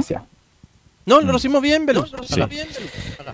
Ah, ya, lo Yo lo escucho bien hacemos también. nosotros, entonces que lo, lo- Ya. No, no, no, es el internet. Eh, así que bueno, Católica con dos partidos jugados, dos ganados, es el rival a vencer sin duda y por eso lo de Colo Colo. Porque Colo Colo está en más de hacerle mella a Católica. La U va a ir de a poco. La U se tiene que primero rearmar en cuanto a su umbral. Pero si Colo Colo sigue dejando puntos, Camilo, Católica perfectamente puede ganar esto tranquilamente si sigue con este tranco. Sí, porque la Católica ya está mostrando un, un- un funcionamiento. Tiene, tiene algunos, tiene obviamente, va a tener que detalles a, a corregir, pero ya, ya se nota, ya está armando, entraron bien los eh, Gonzalo Tapia, los Aravena, los mismos laterales que, que hemos dicho que son de selección y lo están demostrando. ¿Velus? Sí. Solo, solo marcarte algo muy, breve que anoche el Pato Rubio eh, eh, habló en DirecTV y provocó bastante revuelo una declaración que él dijo, que él decía básicamente que quería pelear el título con Ñublense, que no estaban conformes con el segundo lugar del año pasado, y que querían clasificar octavos de final de Copa Libertadores. Entonces, obviamente, por lo menos el, el Pato Rubio quedó muy entusiasmado por sus dos goles ante Magallanes. ¿Quién lo dijo? El Pato, Rubio. Rubio. Ah, ya, con eso, ya, con eso es suficiente. hay que tener Pato cuidado Rubio. cuando el pato rubio habla, las cosas No, van a no, se, pasar. se los marco porque... El Pato Rubio Claro. tuvo, bueno, el Pato Rubio sigue jugando, sigue haciendo gol, es un jugador muy bueno, pero él, bueno, Pato Rubio, Nicolás Sera. Sí, eh, mm, sobre, no, sobre la conformación del plantel, ya pasemos eh, a lo que fue el, el- el partido. Estuvo, re- estuvo marcado por el retorno de Cristian Cuevas, ¿ah? del Simbi Cuevas, que después de seis meses y un poco más, cerca de 20 días, seis meses y 20 días, estuvo sin jugar el, el ex eh, capitán de, de Huachipato. Lo hizo en tres cuartos de cancha en adelante, ingresó justamente por eh, César Pinares, pero se ubicó en el lado izquierdo del ataque, tuvo cierto un, un centro remate que casi se le cola justamente al, al portero Cerda, que podría haber sido el 2 a 1, hubiese destapado ese, ese empate. Habló justamente hoy en la mañana Cristian Cuevas, le preguntamos sobre la lucha, pregunta justamente de, de estadio eh, en Portales, le preguntamos por la lucha que va a tener con Alfonso Parot y con Eugenio Mena sobre la defensa y también con Alexandra Aravena en tres cuartos de cancha en adelante. Será una linda lucha por el puesto, fue lo que concluyó Cristian Cuevas. Pasemos a escuchar. Sí, creo que va a ser una, una linda, una linda lucha, eh, sana. Eh, creo que cuando, tení, cuando uno tiene buenos jugadores en diferentes puestos, más de uno o dos, eh, se sacan mayor rendimiento, uno se potencia con el otro. Así que va a ser una linda pelea, vamos a sacar eh, mejores rendimientos, yo creo.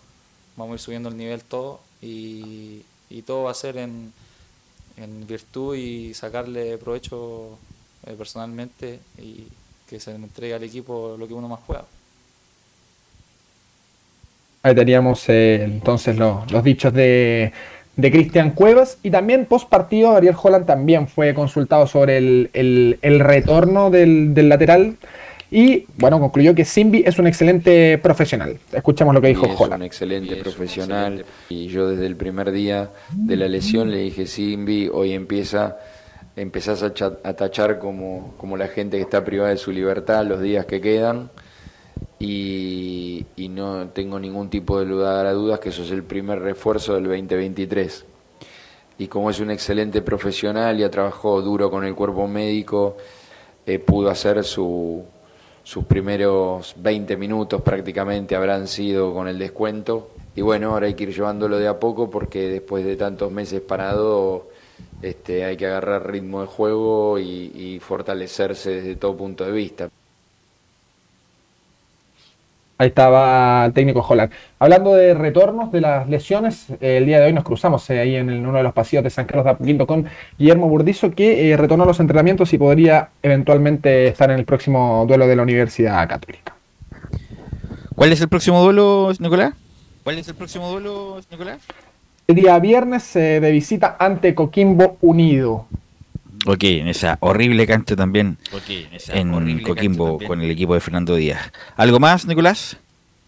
¿Algo más, Nicolás? Bien, esperan en la Universidad Católica que esta semana se resuelva el tema de la nacionalización de Matías Dituro. Eh, revés, justamente en los refuerzos. Jason Gordillo, que lo eh, comentábamos durante la semana pasada, fue oficializado en Unión de Santa Fe. Y esta mañana, sorpresivamente, eh, William Salarcón también fue oficializado en Unión Deportiva Ibiza de la segunda división española. Así que van a tener que salir a buscar eh, Universidad Católica un refuerzo en el medio terreno. Ok, gracias, Nicolás Será, muy amable. Ok, gracias, Nicolás Será, muy amable. No, gracias a ustedes, nos escuchamos. Bueno, de la calera, y, o sea, el, el que hizo la, la pasada ahí fue la calera. Sí, William Alarcón estaba en la calera, ¿o ¿no? Sí, Nicolás señor. Camilo? Sí, estaba en la calera. Sí. Entonces hizo la pasada ahí, lo contrató y ahora a España y me imagino que gana sus buenos dólares. Sí, Laurencio.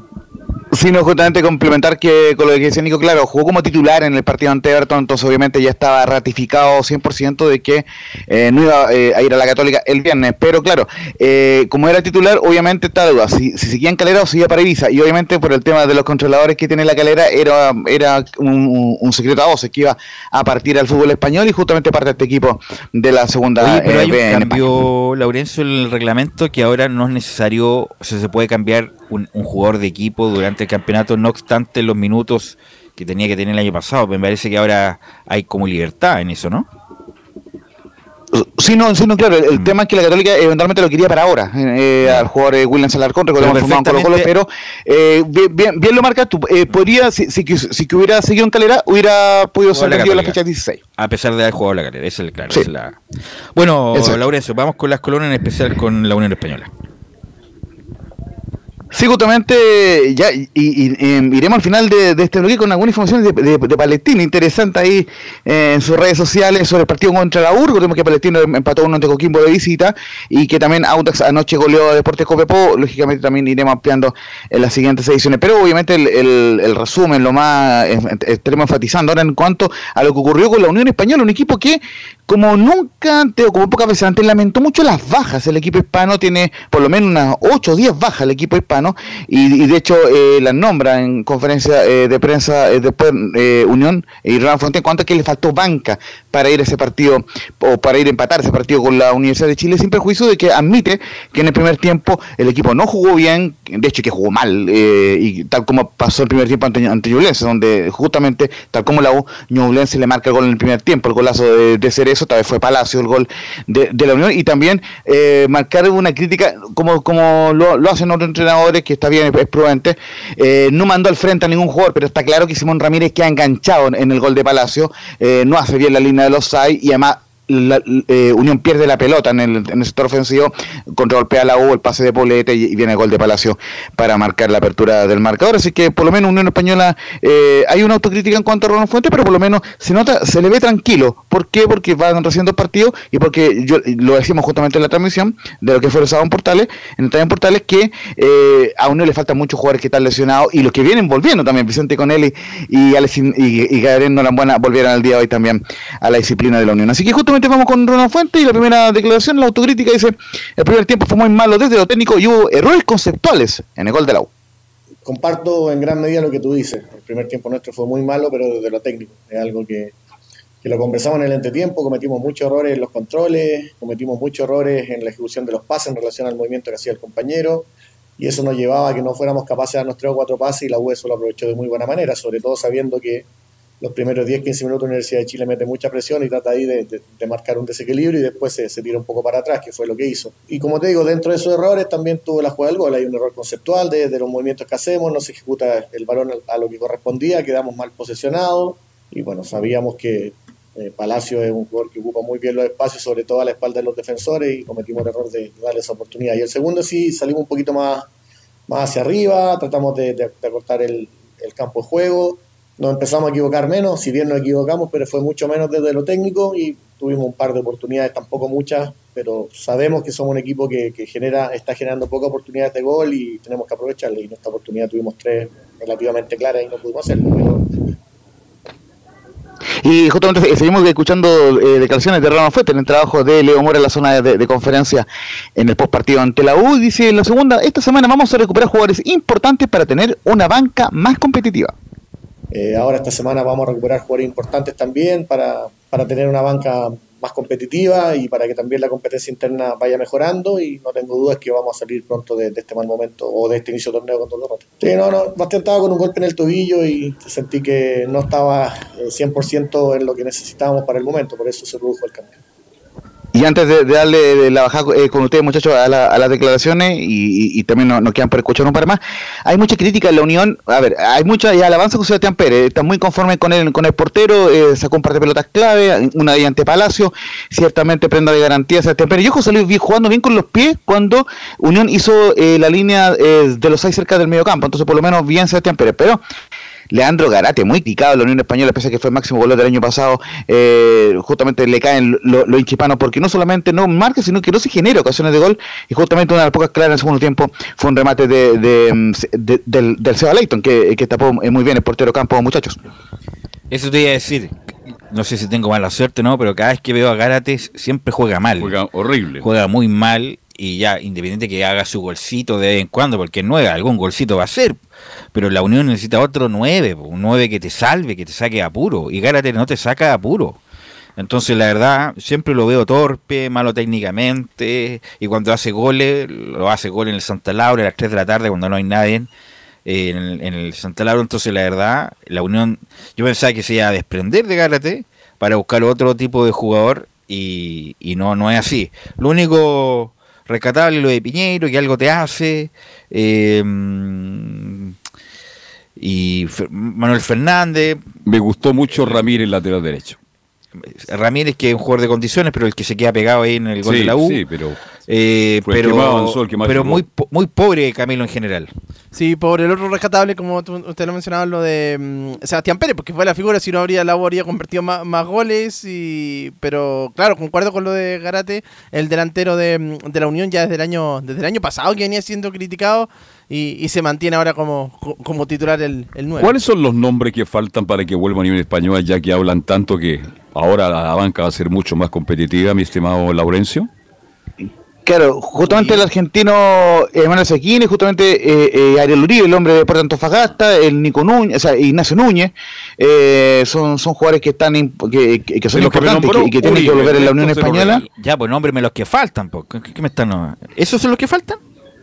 Sí, pues, sí, pues eso, eso- esos Entonces son, no son- bueno, y, no- y por no supuesto falta nada, están, falta- eh, falta está- Uribe están en, están en vía No son están en vía de recuperación, muchachos, eh, Octavio Octavio Rivero, sí, eh, por, eh, por supuesto. Estefano Mañasco.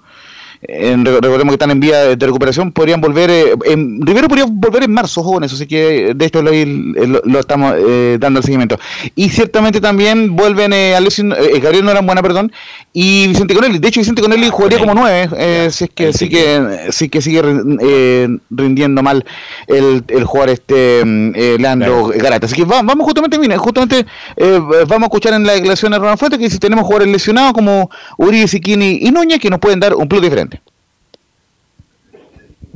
Tenemos jugadores que, están lesionados y que nos pueden dar un plus diferente a lo que tenemos. Si bien ahora le ha tocado jugar dos partidos seguidos al mismo equipo, es porque los jugadores, el caso Uribe, el caso Manuel Cecchini, el caso de, de Ignacio Núñez, son jugadores que nos pueden dar un plus diferente eh, en la zona media y, y no los tenemos. Así que por eso hemos decidido por este, por este equipo. Pero como te digo, ya el lunes volvemos con, con ellos trabajando de forma normal, ya están afortunadamente bien de sus desgarros y, trataremos de, ponerlo a punto futbolísticamente para, para ver si están para el once inicial o para que sean una alternativa válida para, para el fin de semana frente a Everton. Y la última que vamos a escuchar de Ronald Fuente eh, se le preguntó nuevamente sobre el estadio de Santa Laura y si bien eh, todo y hacer una crítica directa, esto es lo que comenta Ronald Fuente. Seguiremos jugando en el Santa Laura, esperemos haya mejoras, pero no podemos repetir el primer tiempo de Ñublense y. No, los de, los de la cancha ya está conversado. Nosotros vamos a seguir jugando en Santa Laura en las condiciones que esté. Ahora se le están haciendo mejoras. Esperemos que llegue mejor y creo que va a estar mejor sin duda de lo que estuvo el fin de semana pasado cuando nos tocó jugar ahí y no va a ser excusa.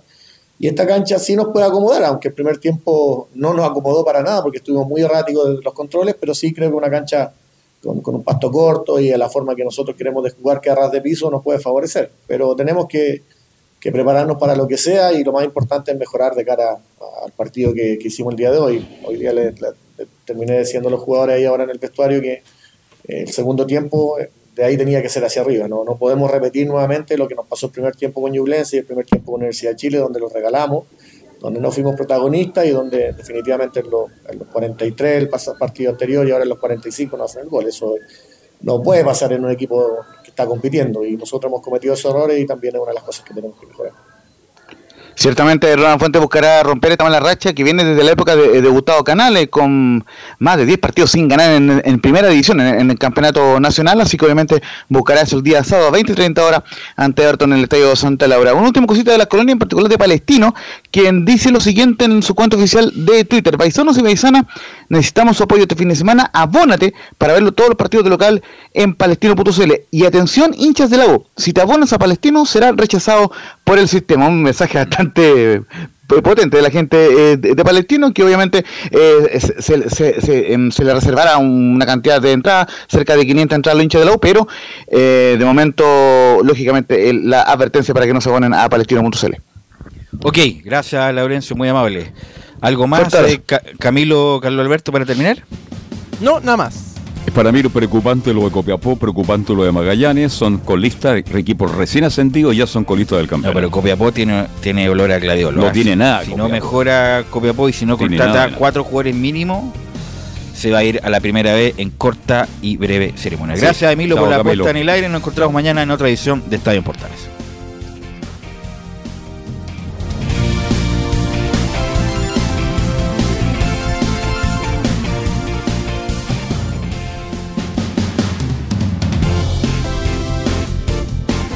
Fueron 90 minutos con toda la información deportiva. Vivimos el deporte con la pasión de los que saben. Estadio en Portales fue una presentación de Almada Comercial y Compañía Limitada. Expertos en termolaminados decorativos de alta presión.